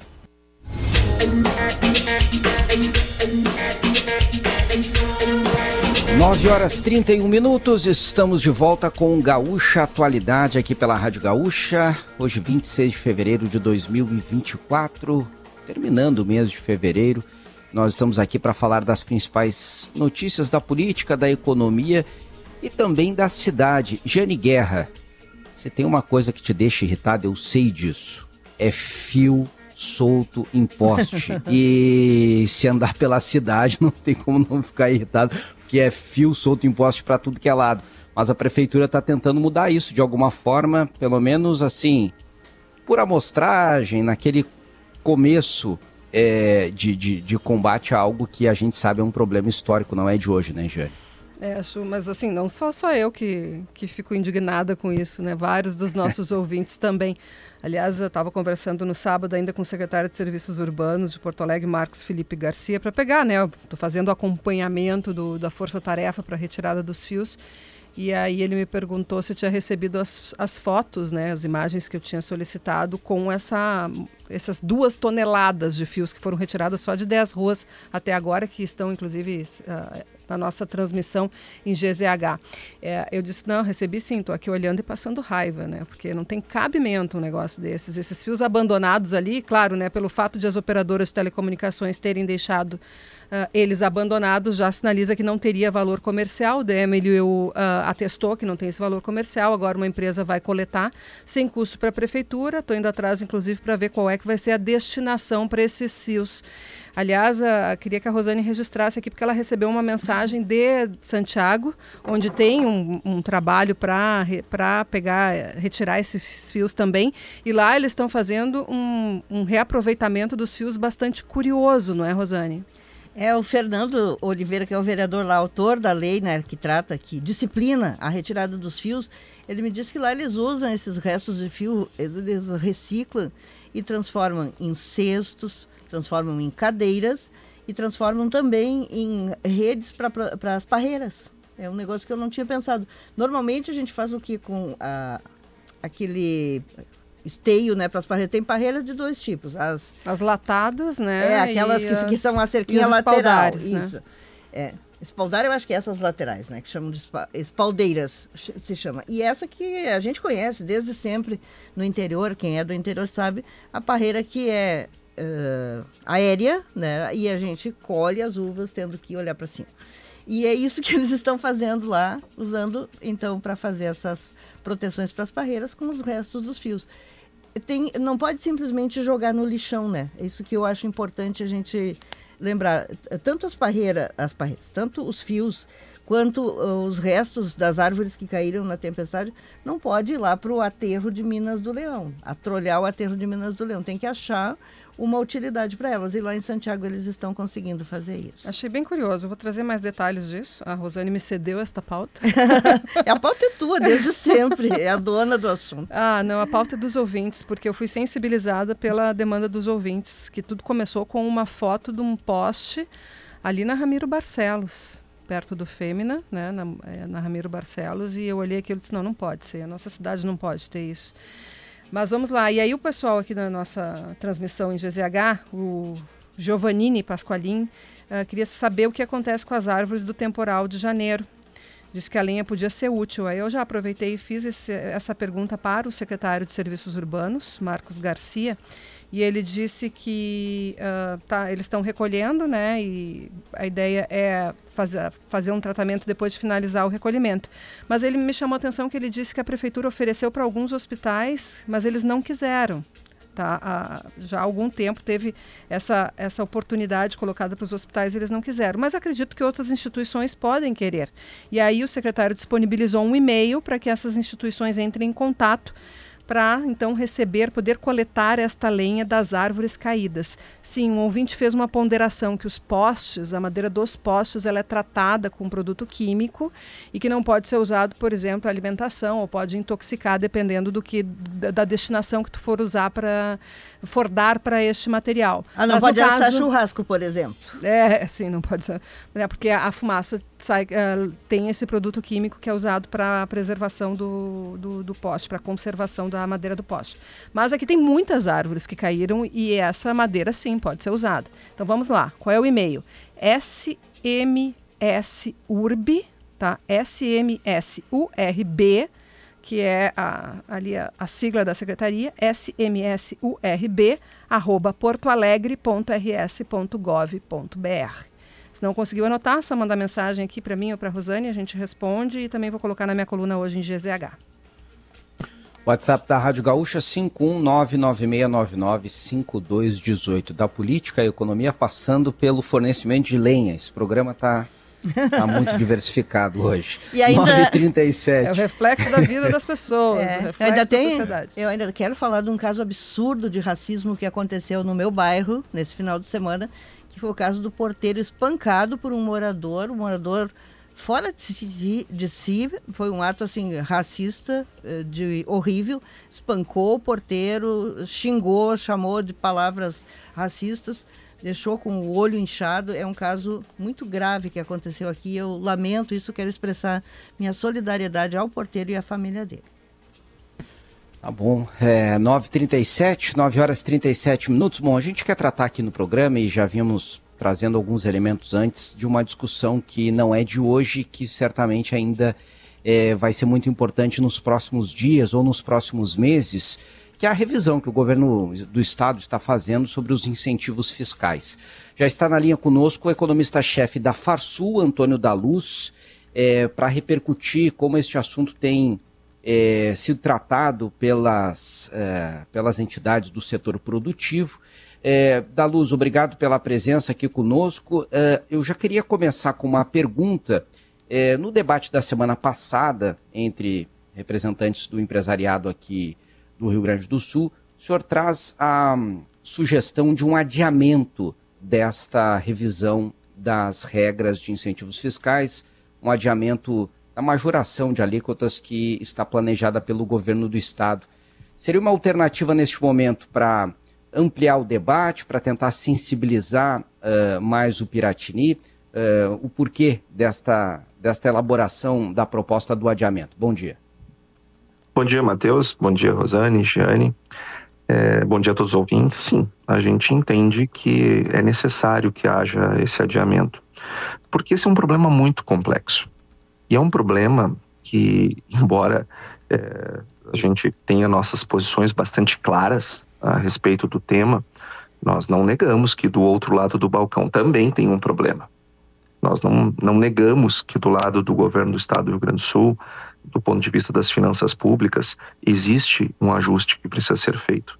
Tem ali um equilíbrio fiscal que tem que ser dado porque todo desequilíbrio fiscal que gera déficit não é um problema do governador Eduardo Leite, é um problema nosso, da sociedade, porque nós vamos reencontrar esse déficit com juros ali na frente. Então, quando os dois lados têm razão, é importante, eh, e o problema é bastante complexo, como é o caso, é importante que haja mais tempo para se discutir e encontrar soluções, porque nós somos eh, um Estado que tem um governo eh, que carrega uma massa falida é, de decisões tomadas equivocadas por muito tempo e não é agora daqui em 30 dias que nós vamos encontrar uma solução de equilíbrio que fique é, ou melhor ou mais palatável para todas as partes com um tempo tão exíguo. Então a gente defende que tem que se encontrar uma saída, mas fazer é, esse encontro de saída é, com uma espada na cabeça a, a tendência é nós não termos uma, uma situação, uma resposta positiva, uma decisão acertada. Agora, Matheus, eu, eu gostaria de só também trazer a questão dos incentivos, tá? Porque é, eu estou gostando muito desse debate público, porque é, ao longo do tempo se fala muito para a sociedade que isto são benefícios para beneficiar empresas. E na verdade isso não é bem assim. Os incentivos fiscais, eles não foram criados pelo empresariado, eles foram criados pelos governos dos estados a partir da Constituição de 88, que resolveu, deu o caminho para a guerra fiscal. Não foram os empresários que inventaram a guerra fiscal. Quem inventou a guerra fiscal foram os estados, que tentam atrair para os seus estados eh, determinados conjuntos de empresas, segmentos, para aumentar o desenvolvimento econômico e, consequentemente, a arrecadação de impostos, e aí eles entram nessa briga toda. Nós uh, não achamos que isso é uma coisa boa. Nós, e, e os incentivos fiscais, eles não são bons. E, e, e, digo mais: os incentivos fiscais é importante que eles sejam revisados, sim, porque nem todos atingem mais o objetivo que se propuseram lá no início. Agora, eliminar os incentivos fiscais ou, ou cortá-los né, a partir de um determinado percentual eh, de maneira linear, como está sendo proposto pelos decretos, nós temos uma chance enorme, é, sem que os outros estados assim o façam, né? Só nós fazemos aqui, os outros estados não fazem nós temos uma chance muito grande de perder muita competitividade. E se nós perdemos competitividade, nós produzimos menos. Se nós produzimos menos, nós vendemos menos. Se vendemos menos, emitimos menos notas e, consequentemente, o Estado arrecada menos também. Então, não é, é, é, E sem dizer que boa parte desses incentivos eles chegam lá para o consumidor. Por exemplo, se cortar os, os, os incentivos da forma como está proposto, nós teremos um aumento médio na, na, nos alimentos, no custo de uma família média gaúcha de 683 reais por ano. É o que vai custar mais para os, os, os, gaúchos. As famílias gaúchas, em média, vão gastar 683 reais a mais comprando comida. A partir, esse, esse dado a gente fez a partir da POF, da Pesquisa de Orçamentos Familiares do IBGE. Nos custos de produção, para produzirmos a nossa as nossas safras, nós entendemos que não deve ter tributação em fertilizantes, em defensivos, sementes e coisas do gênero. Por quê? Porque o produtor, ele não, ele não, ele é tratado como consumidor final no, pelo ICMS. Nós não temos direito a crédito, como a indústria tem, como os outros setores têm, nós não temos. Então, é, não se tributa a produção, não se tributa investimento, não se tributa é, exportação, o que se tributa é consumo. efetivamente. E então nós estamos falando de uma ordem de um, de um bilhão 214 milhões de reais nos custos de produção para a, a partir dessa, destes decretos. Sim. Então a gente paga mais para produzir, o consumidor paga mais para consumir uh, os alimentos, isso, e, e tudo isso num contexto de dois anos de estiagem, porque nós viemos de dois anos consecutivos, 22 e 23. Os produtores rurais estão com um comprometimento, uma, uma, alavancagem muito elevada, um endividamento muito grande, uma perda de receita e de tração muito forte. Nós entendemos que a, a, posição do governo, olha, nós não podemos mais exigir esforços desse lado. Sim, mas acontece que também não tem como, como não tem de onde tirar deste lado Antônio, também. O, é, é, esse, esse corte de benefícios o governo avisou que faria porque os outros estados resolveram seu problema fiscal aumentando o ICMS. E o Rio Grande do ele propôs isso e manteria os incentivos, como houve, inclusive, com o apoio muito forte do setor, a pressão muito forte do setor produtivo contra o aumento do ICMS, veio essa proposta de corte dos benefícios. Agora o governo diz que aceita rever, mas rever setor por setor e não, de um, não simplesmente cortar, uh, revogar todos os decretos, porque criaria esse rombo fiscal. Qual é a, a saída meio termo que nós podemos ter para que não se tenha falta de dinheiro para pagar professor, para pagar brigadiano, enfim, para manter os serviços do Estado, e ao mesmo tempo né, não se criar esse, esse caos que o setor produtivo diz que haverá se forem mantidos os decretos. Rosane, esse é um ponto bastante importante. Eu até quero ressaltar aqui o Grupo RBS mesmo, ao longo da semana passada, trouxe é, dados sobre a segurança pública no estado do Rio Grande do Sul. Nós melhoramos muito a segurança pública. Isso não se faz sem dinheiro. Isso se faz graças ao excelente trabalho da Polícia Civil, da Polícia Militar, nossa Brigada Militar, e, e, e, que e assim estou citando a segurança, mas temos a questão de IP, temos a questão de saúde, temos questão de educação, tem uma série de questões que não se resolve sem dinheiro não se resolve sem arrecadação. Então é importante deixar claro, Rosane, que nós entendemos o que está acontecendo do outro lado do balcão e entendemos que não pode haver, sim, a precarização dos serviços públicos. Mas também nós precisamos entender que a nossa atividade econômica, em virtude das, da estiagem, das estiagens, hoje, hoje não, o PIB do terceiro trimestre do ano passado, que é o último dado que o DE divulgou, nós estamos com o mesmo nível de atividade do primeiro trimestre de 2019. Ou seja, nós estamos com a nossa atividade econômica muito fraca. Eu sei que eu preciso colocar mais dinheiro num lado, mas o outro lado não consegue oferecer esses recursos. Então é um problema complexo que a gente precisa olhar com lupa e com tempo não tem como tomar uma decisão em 30 dias. Revisar os benefícios fiscais, os incentivos fiscais, eu acho que isso é que nem cortar as unhas. Isso tem que ser feito sempre. Não é, um, não é agora que tem que ser feito. Isso sempre tem que ser feito.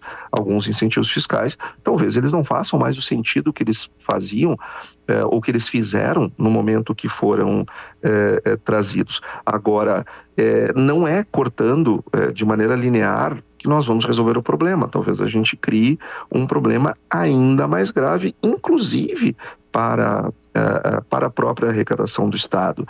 E, não adianta a gente encarecer o preço dos alimentos, não adianta encarecer o custo para produzir aqui, não adianta eu, eu tornar algumas ou, muitas empresas gaúchas uh, fora de mercado na competição pelo mercado nacional é, competindo com concorrentes que recebem nos seus estados incentivos os quais nós não receberemos aqui. Como é que nós vamos concorrer desse jeito? Sim. Então, a questão, é, é, é um, um tema complexo e a prorrogação ela nos ajuda a fazer essa revisão que o governo é, diz, é, já informou que gostaria de fazer e que nós não temos nada contra fazer isso. Acho que é, é, é louvável, acho que é importante, isso deve ser feito sempre.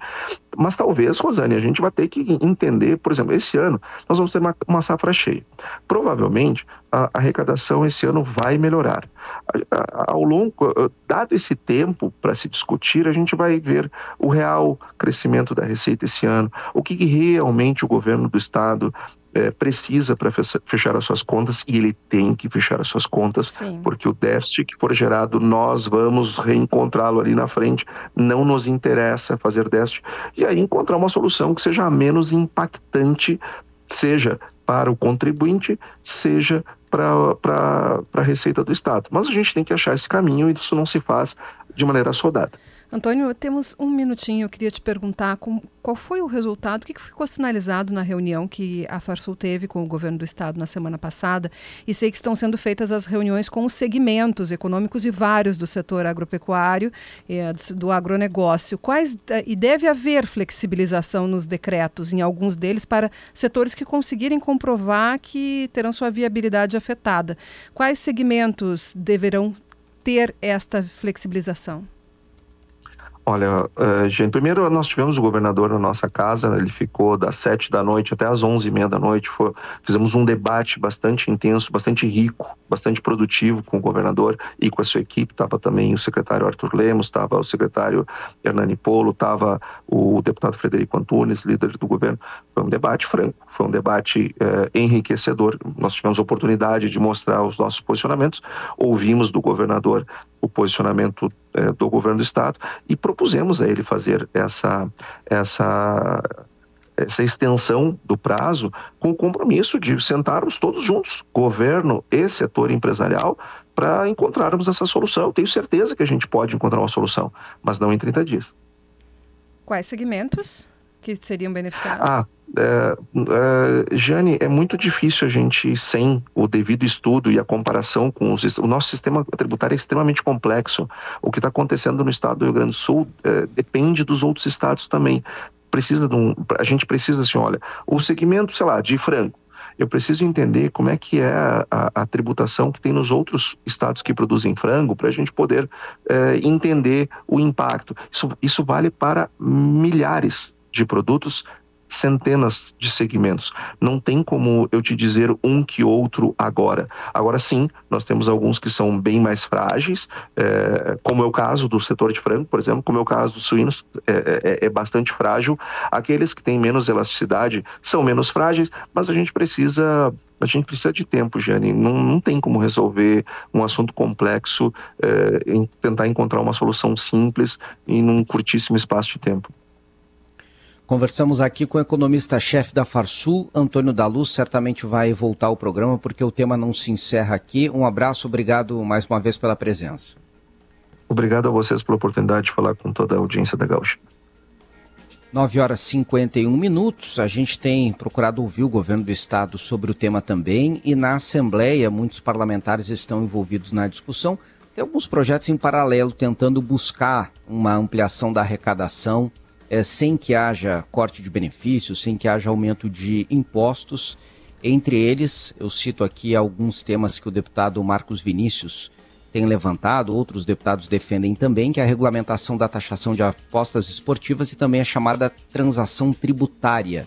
Né? O Estado tem, segundo eh, os parlamentares, 40 bilhões de reais em processos judiciais eh, demorados e a conciliação judicial poderia reduzir o tamanho da dívida, mas acelerar os pagamentos. São algumas propostas que estão na mesa, outras que são analisadas também pelo governo do estado para tentar evitar é, os prejuízos com o corte dos incentivos. São 9 horas e 52 minutos.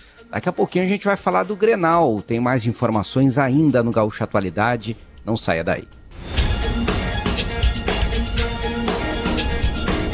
9 horas 56 minutos, reta final do Gaúcha Atualidade. Negociação incrível para toda a linha Hyundai é só na Car House, nas farmácias São João. Hoje e amanhã tem promoção de Carmed. Passe nas farmácias São João e confira. Liquida Porto Alegre de 23 de fevereiro a 3 de março. Realização CDL Porto Alegre. Stock Center preço baixo com toque a mais. O Banrisul espera por você na Expo Direto. Visite o estande e conheça as melhores soluções para o seu agronegócio. Folhado doce, mignon ou pão de mel, o gosto de biscoito caseiro é tradição. Biscoito Zezé, carinho que vem de família há 55 anos. E vacinação em company contra a gripe para os seus trabalhadores é com o SESI.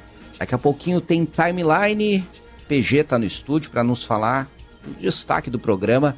Tudo bem, PG? Bom dia. Oi, Chu. Oi, Giane. Bom dia, Rosane. Bom dia aos nossos ouvintes. Sim, timeline daqui a pouquinho tratando também desse caso aí, né, do porteiro que foi agredido mais uma vez no bairro Rio Branco, né, Rosane? De novo no Rio Branco, né? O que que tá vendo ali? Foi agredido a, a, a imagem, o rosto dele assusta bastante como ele ficou desfigurado, agredido por um morador ali do condomínio dele. O Bolsonaro e essa mobilização toda na Avenida Paulista também vai ser tratado no programa e uma entrevista sobre a atualização do Código Civil, que é uma bandeira agora do presidente do Senado, Rodrigo Pacheco. O que, que é o Código Civil, né, Chu? Vamos explicar direitinho o que, que engloba, enfim, quais são as questões que estão em pauta e que devem ser mudadas. Envolve, inclusive, casamento de pessoas do mesmo sexo, regras novas na internet, direito dos animais, tudo isso daqui a pouquinho no timeline. Vai caber no programa, PG? Tem mal, mal coube aqui, né? mal coube aqui, nós Tá temos bom. que falar do Grenal, Exatamente, gente. me pediram para correr aqui, Chu. Corre. tá certo. Um abraço. 9h58, Marcelo Debona. Valeu, um abraço. Marcelo Debona na linha conosco. Foi um Grenal com tudo que tem direito, hein, Debona? Bom dia. Bom dia, Chu. Bom dia a todos. Pois é, foi um grande clássico, né? Bem jogado, bem disputado. É, o assunto de arbitragem, ele sempre está presente no Grenal. Eu, aos 42 minutos do primeiro tempo, escrevi lá no Twitter que não estava gostando da arbitragem do Daronco, pela estratégia que ele adotou de não marcar faltas. Ouvi atentamente o Diori, que foi uma estratégia do Daronco, né, de elevar a régua. E aos 42 do primeiro tempo, para ficar bem claro, não, não tinham acontecido ainda lances, né, determinantes, como o pênalti no final do jogo, que foi bem marcado, o pênalti do Kahneman no Alan Patrick. Bom, dito isso, vamos analisar o jogo. Por falar em estratégia, a do Renato foi de mudar o esquema, de mudar o time, de mudar as peças para não perder. Ele entendeu que o Inter tinha mais qualidade, ele encheu de volante o time e de alguma forma, embora muito arriscado, porque o Grêmio trocou 50 passes no primeiro tempo, isso é quase nada. Ela funcionou. O Dodi e o João Pedro anularam o Wanderson, o Bustos teve os seus avanços contidos, mas aí, Chu, tu marca o Wanderson, tu anula o Valência, mas aí o quarteto de frente do Inter tem qualidade. O Maurício apareceu muito bem no clássico, de novo, né, com um chute de forte de fora da área sendo determinante. E resumidamente, o Inter ganhou porque ele tem um camisa 10, um camisa 10 que faz a diferença, que faz o Inter rodar mais a bola, que fez o Inter trocar quase 300 passes no primeiro tempo, que faz o Inter estar mais na frente, criar mais oportunidades, enfim, tudo o que um time se propõe a fazer e fazer bem feito. E aí o Alan Patrick dá o passe para o Maurício no primeiro gol, o Alan Patrick chama a responsabilidade nos minutos finais. Se não fosse derrubado pelo Kahneman, provavelmente marcaria o gol porque ficaria na cara do goleiro. Aliás, goleiro que o Grêmio sim precisa rever a titularidade de Marquezin. Ele é um goleiro inconfiável. Como inconfiável foi o sistema defensivo do Inter no lance, né? Um lance que a gente não entende muito. Divide a responsabilidade para o René, que vive má fase, e para o goleiro, porque bola na área, Matheus Chu, quando tu jogava lá em Guaíba, com 5 anos de idade, tu aprendeu, né? Bola na área do goleiro, o goleiro sai gritando, minha! E ele não fez isso. É isso aí. Valeu, Marcelo Debona. Esses e Abraço. muitos outros aspectos. Valeu, um abraço do Grenal. Vão estar aí na programação da Rádio Gaúcha, porque certamente tem muita repercussão ainda. Comentário esportivo para Lagueto Esportes Resort Internacional. Viva a união de paixões para o inédito. Gianni Guerra, Rosane de Oliveira. Até amanhã. Até amanhã, bom dia. Até amanhã, pessoal. Bom dia. Valeu, obrigado pela audiência. Amanhã a gente volta. Tchau, tchau.